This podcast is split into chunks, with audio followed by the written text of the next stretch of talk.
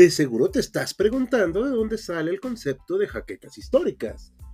Pues bueno, lo sacamos del libro de Roland Barthes llamado Michelet. En él nos explica que el cuerpo entero de Michelet es producto sorprendente de su propia creación, y él establece una especie de simbiosis sorprendente entre el historiador y la historia. Las náuseas, los vértigos y las opresiones no solo proceden de las estaciones y de los climas, los provoca el propio horror a la historia contada. Michelet tiene jaquecas históricas. Bienvenido al podcast de HC Historia Contemporánea.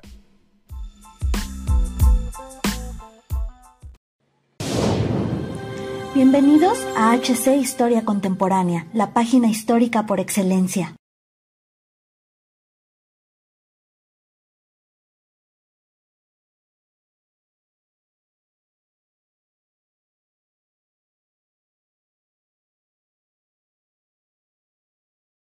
Durante su existencia, la Unión de Repúblicas Socialistas Soviéticas se destacó en la creación de una gigantesca cantidad de material bélico, abrumadoramente superior en número a cualquier rival del que se enfrentaron en sus escasos 69 años de existencia, teniendo como características principales ser baratos tanto de producir como de mantener e incluso sustituir no obstante, los tiempos cambian y la doctrina de los países que conformaban la extinta Unión han adoptado una postura diferente a la que tenían, como es el caso de Ucrania, que en los últimos años ha utilizado la base del T-84, uno de los tanques de los que tiene mayor inventario en su nación, para crear algo nuevo, alejado de la doctrina de aquel entonces, buscando ser superior en desempeño al de los antiguos blindados del Ejército Rojo.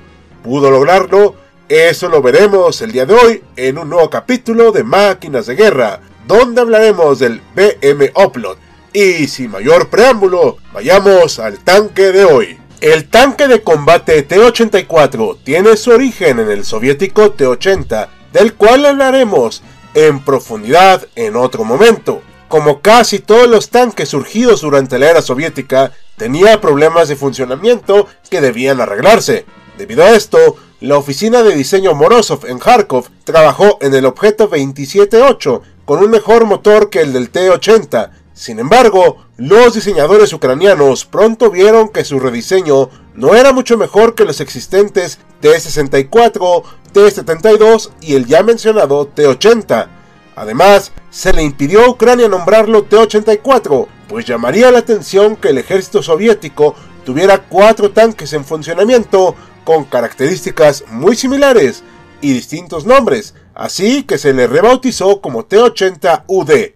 Su primera exhibición fue en el desfile de la Victoria de Moscú en 1990 y como dato curioso, algunos fueron parte del golpe de Estado de 1991. Debido a la caída de la Unión Soviética, los desarrollos armamentísticos tardaron en reiniciar y evidentemente esto afectó al T-80UD, el cual se quedó sin los elementos vitales para hacerlo funcionar de manera correcta. Este tanque pasó a nombrarse objeto 4788K, se hizo un rediseño de torreta y debido a los acuerdos alcanzados entre Rusia y Ucrania, el segundo pudo retener el programa del tanque y seguir desarrollándolo el gobierno de Pakistán ordenó 320 tanques T-80UD en 1996, mismos que fueron entregados en partes hasta el año del 2002. La experimentación con el chasis del tanque siguió y a esto se les dio el nombre de objeto 478D, donde se probaron copias del dispositivo Stora de defensa, suspensiones distintas, visión nocturna y el arma KVA-3. Con estas pruebas y errores se presentó el tanque en Abu Dhabi en 1995 bajo el nombre de T-84 y en 1999, después de años de distintos prototipos, el objeto 478D-U9 se pasó a llamar T-84U Upload, o sea, se Fortaleza en español, en el año ya mencionado. Sus características fueron las siguientes: tripulación de tres hombres, peso de 48 toneladas y una velocidad máxima de 70 km por hora. Un cañón de Animalisa KVA3 de 125 milímetros estabilizado en los planos vertical y horizontal, el cual es una copia del 2A46M-1, con 40 rondas de munición. Debido a su modernidad, su cargador es automático, el cual no expone al artillero a daño por el disparo y la recarga del mismo. Infortunadamente para este tanque, los recursos económicos no abundaron y tuvo que pasar de 10 tanques ordenados a 6 en 2003, ya que fueron los únicos que se pudieron pagar. En el año 2016, estos tanques fueron devueltos a Kharkov para ser reparados y actualizados, y se les puso en marcha de nuevo hasta el año de 2018. A pesar de estos inconvenientes, se siguieron modernizando los Oplot y finalmente se lanzó la versión M o como es mejor conocida, BM Oplot. En cuanto al armamento de esta versión, tenemos de nueva cuenta un cañón de Animaliza KBA-3 de 125 mm con una ametralladora gemela de 7.62 mm KT, así como ametralladora antiaérea de 12.7 mm KT. Posee un cañón guiado por cohete Combat con guía láser y la capacidad de alcanzar objetivos a distancias de hasta 5000 metros. El tanque tiene un revestimiento antirradar para evitar ser localizado durante el combate.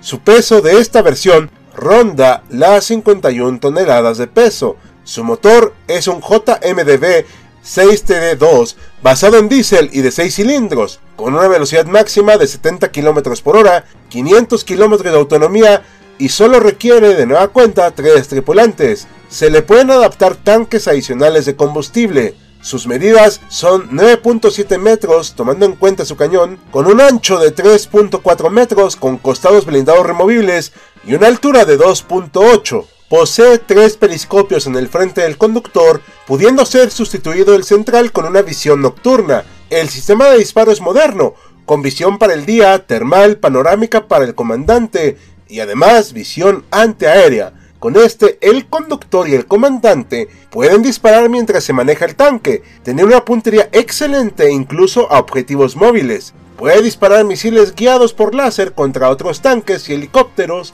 con un alcance de 5 kilómetros. 46 rondas de munición principal están disponibles para este blindado, con 28 de ellas colocadas en el cargador automático. Como es costumbre en los blindados más contemporáneos, tiene protección contra ataques químicos, biológicos y sorprendentemente nucleares. Aunado a eso, su blindaje compuesto y reactivo le permite soportar impactos directos de otras armas, aunque por el momento no podemos confirmar su desempeño contra un Javelin, por citar un ejemplo. Lamentablemente, solo dos países en el mundo usan estos tanques, Ucrania y Tailandia. El reino asiático pidió en el año 2011 49 de estos blindados para ser entregados en 2015. Debido a diversos conflictos internos, el Oplot T, como fue denominado esta versión para Tailandia, tuvo muchos problemas para ser entregado en tiempo y forma, la compañía Urk Bromprom no construyó ni uno entre 2013 y 15 y fue hasta marzo de 2018 cuando por fin se cumplió este pedido. Tras esto, el ejército tailandés no quiso pedir más de estos tanques y hasta ahora no ha habido nuevos contratos por ningún otro país para ordenarlos, salvo la misma Ucrania, que posee una decena de los mismos, pues se ha concentrado en modernizar los demás vehículos que tiene entre sus filas. Hubo otros interesados como Azerbaiyán, pero no se concretó debido a los ya mencionados problemas que tiene Ucrania. En la actualidad tenemos noticias de que estos tanques han sido desplegados durante las invasiones rusas en los últimos años al país ucraniano, aunque no tenemos ningún montaje o visión real de que esto haya sido real.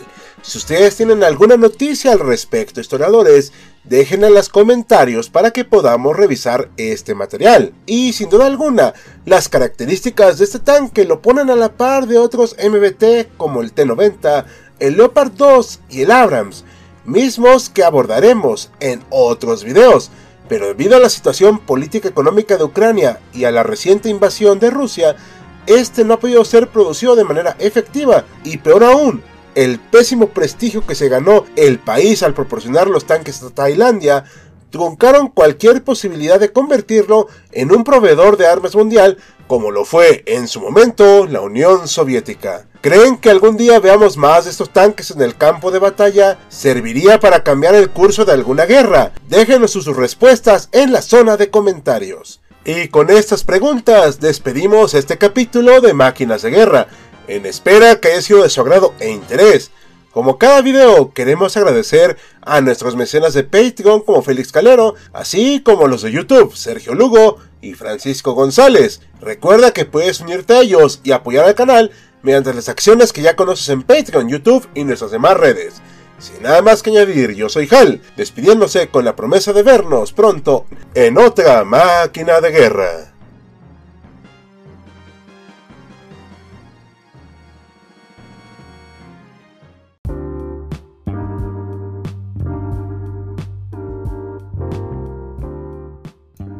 Gracias por acompañarnos en otro episodio de Jaquecas Históricas, el podcast oficial de HC Historia Contemporánea.